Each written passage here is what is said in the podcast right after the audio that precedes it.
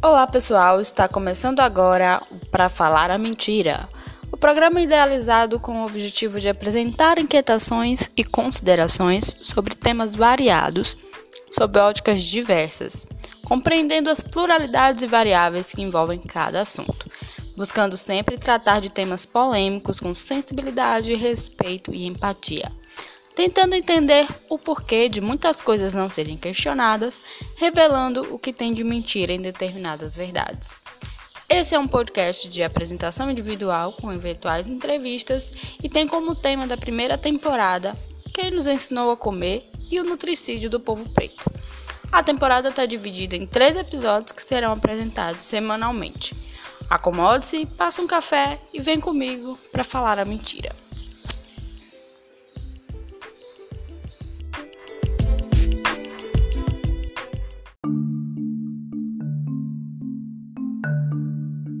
Olá pessoal, tudo bom com vocês? Espero que sim.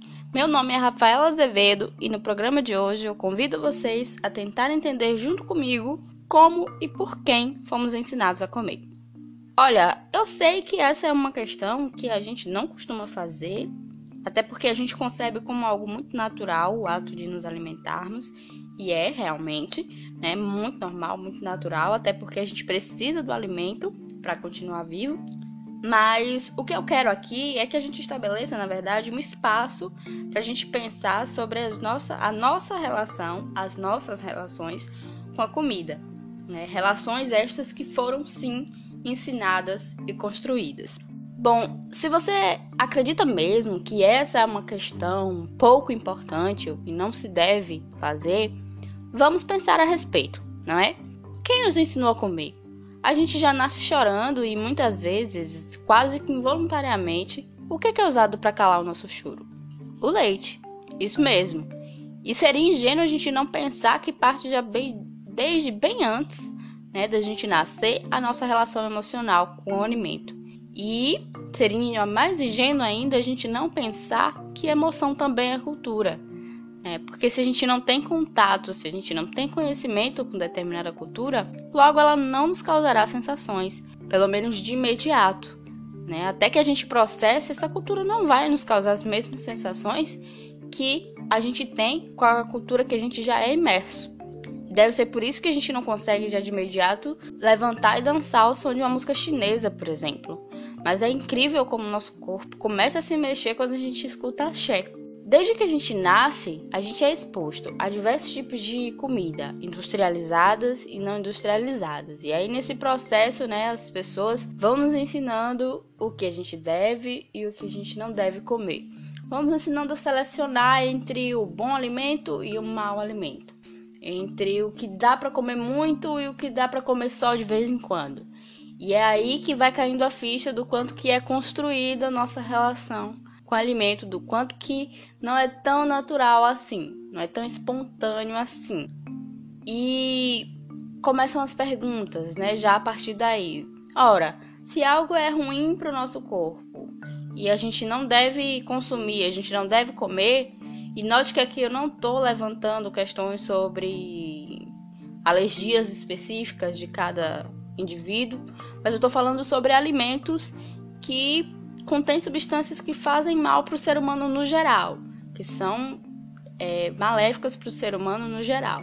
Então, se algo é ruim, se eu não devo comer, se eu não devo consumir, por que, que inventaram e por que, que continuam fabricando em massa? E um exemplo que a gente pode usar é o do açúcar. Quantas vezes a gente já ouviu que não é bom comer, que pode causar inúmeras doenças. Aqui o açúcar branco, né, o açúcar extraído da cana, é cheio de processos para cristalizar. E a gente ouve horrores sobre o açúcar e ao mesmo tempo quantas toneladas de açúcar continuam sendo produzidas por dia? Quantos quilos de açúcar a gente compra no mercado para levar para casa e quantos quilos de açúcar muitas vezes a gente precisa repor durante o mês? E eu costumo comparar isso ao que acontece, por exemplo, com tabaco né? Mesmo com todas as informações expostas e até mesmo na embalagem do produto, né? Aquelas imagens horrorosas do quanto que é perigoso, do quanto que é cancerígeno, as pessoas continuam consumindo, as pessoas continuam fumando. Só que note aí que as pessoas são movidas, são movidas por algo maior que elas, que é o vício. o vício é algo do que as pessoas tentam se livrar. Pelo menos eu não conheço ninguém que fuma que não queira parar de fumar, ou que pelo menos não saiba que é preciso parar de fumar, né? Então, assim, as pessoas são viciadas numa sensação ao fumar e o mesmo está acontecendo com a comida. As pessoas estão se viciando porque o açúcar é uma droga, né? Se a gente processa a folha de coca, a gente tem a cocaína. Se a gente processa a cana, a gente tem o açúcar. É basicamente isso. Tudo bem se o açúcar tá no tomate, se o açúcar tá na laranja, mas quando a gente processa esse açúcar e retira ele do alimento da sua forma natural, a gente tem aí a definição de droga, né? Se a gente processa a papoula, se a gente processa a papoula, a gente tem o ópio. Então a gente tem a definição de droga também no açúcar. E é aí que tá o ponto, gente. O mesmo tá acontecendo com a comida e a gente acaba muitas vezes passando batido. Por quê? Não nos ensinaram a buscar nutrição nos alimentos. Nos ensinaram a comer emoções.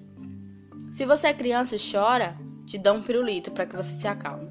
Se você está sofrendo por algo, lembra logo daquela típica cena, né? Isso especificamente de filmes hollywoodianos, onde uma mulher senta lá na frente da TV com um pote enorme de sorvete para se consolar e aí você repete o comportamento. Quando algo de bom acontece, o que, que a gente faz? A gente comemora. Então veja que é, até mesmo no, nos lobby, no lobby do capitalismo, as empresas não vendem nutrição. Né? As, as empresas vendem emoções. Até porque ninguém vai no McDonald's, ninguém vai no Bob's comprar um double cheddar e tomar meio litro de Coca-Cola em busca de nutrição. As pessoas vão em busca de uma sensação, mesmo sabendo que os embutidos e carnes processadas estão no mesmo patamar do tabaco no ranking de substâncias cancerígenas. Isso segundo a Organização Mundial de Saúde desde 2015. Então, é o mesmo processo que eu é, coloco quando eu falo do açúcar, né? As pessoas sabem que é ruim, sabem o mal que causa, mas estão viciadas, estão é, buscando emoções, sensações no alimento. E é isso que chamamos de nutricídio. É, essa é uma palavra que, inclusive, não existe no dicionário, nutricídio, mas que pode ser entendido, digamos, como uma extensão da definição de genocídio, por exemplo, que não quer dizer que é o assassínio em massa, porque inclui outras formas de extermínio, é toda e qualquer forma de extermínio. Então a gente vê que a gente está sofrendo, sim, o nutricídio da população, porque se a gente for pensar em quantas e quantas mortes estão sendo causadas por doenças que poderiam ser prevenidas por meio da nutrição, a gente chega a um consenso de que há sim um nutricídio da população. E quem é que está cada vez mais vulnerável a essas doenças porque não questiona a forma de alimentação que lhes é imposta por causa de que, em boa parte do tempo, na maior parte do tempo, está lutando contra a fome? Olha, se você pensou que é o povo preto, o povo periférico, o povo pobre, você acertou. Mas nem sempre foi assim, tá, gente? Até porque muito antes da, invasão, da invasão dos caucasianos às terras africanas, isso com base em estudos de relíquias e restos mortais de múmias egípcias, lá da primeira dinastia, em 3000 a.C., havia indícios de que é, essas é, de que as pessoas tinham uma dieta baseada principalmente em alimentos crus e também em ervas medicinais. Ervas medicinais, inclusive, que foram é, motivos, motivos de guerras, de invasões por parte dos caucasianos às terras africanas. E aí, em resumo, o que aconteceu foi que as invasões, essas invasões caucasianas, é, que aqui a gente usa o termo caucasiano porque é o termo histórico, né? Mas todo mundo sabe que caucasiano eram as pessoas brancas. E juntou essas invasões é, com a imigração, com refugiados africanos fugindo das guerras lá, né, além dos conflitos internos africanos mesmo por conta de injustiça e governos feudalistas e tal. E aí foi isso foi causando um enfraquecimento africano e com esse aumento na deterioração da África, é claro que os gregos ficavam, né, foram ficando mais poderosos e, né, como a gente já sabe, usurparam dos egípcios a cultura, a agricultura, o sistema educacional, ciência, inclusive a religião, até, né? Não é à toa que a gente sabe que os maiores historiadores, né, isso é citado pelo é, pelo médico Laila África, né? Ele fala sobre a, a invasão dos europeus na África antiga pra, por conta dessas ervas medicinais e ele fala sobre o quanto que os historiadores Heródoto, Plínio, Deodoro e tal, como eles escreveram né, sobre as primeiras civilizações pretas e como é, elas eram avançadas, eram, eram as mais avançadas é, do mundo. E aí eles escreveram, esses historiadores, que os europeus tomaram emprestado.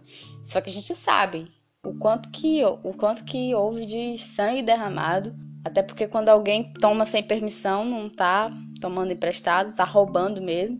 O quanto que eles roubaram, né, dos pretos africanos, toda essa ciência e tecnologia e cultura e que era, já que as civilizações pretas africanas eram as mais avançadas do mundo.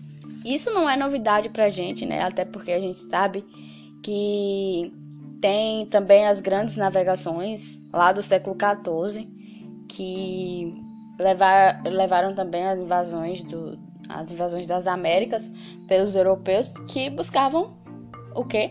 Né? Buscavam o caminho das Índias, que era onde tinha o quê? Especiarias, né? Onde tinha os temperos. Durante o período moderno também, né, o capitalismo lá mercantil se expandiu traficando o quê? Especiarias. E mais tarde, o nosso tão famigerado açúcar.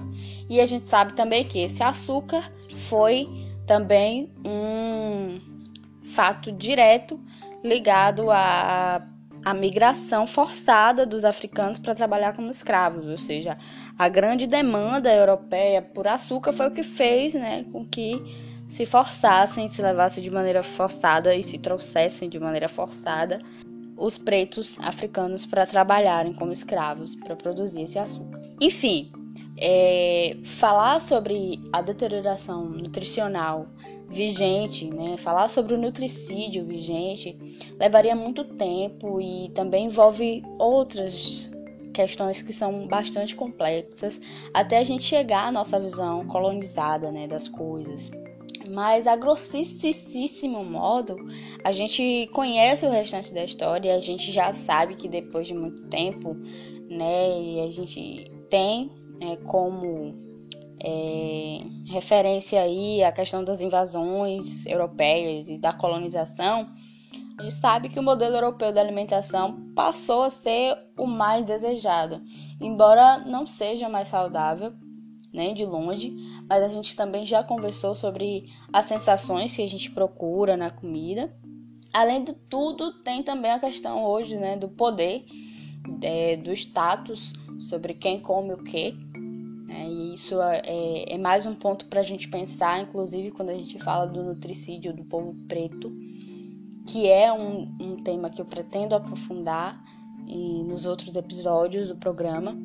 É a questão do poder, do status né, de quem come o que, do que, que sobra para a população preta periférica e sobre o conhecimento né, da segurança alimentar que essas pessoas não têm, inclusive que eu não tive durante muito tempo da minha vida e que fui ensinada a questionar desde pouco tempo e que trago aqui para compartilhar com vocês. Então a minha intenção aqui é trazer à tona essa discussão acerca da nossa relação com a comida e também deixar esse gancho para a gente falar um pouco mais sobre o nutricídio do povo preto, né, e tratar com mais profundidade esse tema. Eu espero que vocês tenham é, se questionado, pensado, gostado da proposta e que principalmente é, estejam abertos e abertas, né, com as mentes abertas para a gente tentar dialogar sobre isso e criar é, uma consciência do quanto que a gente pode se alimentar melhor e reverter esse quadro de, de nutricídio. Coma mais frutas, se alimente de vida e essa é a mensagem que eu deixo para vocês hoje. Espero que surta efeito. Agradeço pela audiência, agradeço por pararem para ouvir e até a próxima, pessoal. Muito obrigada.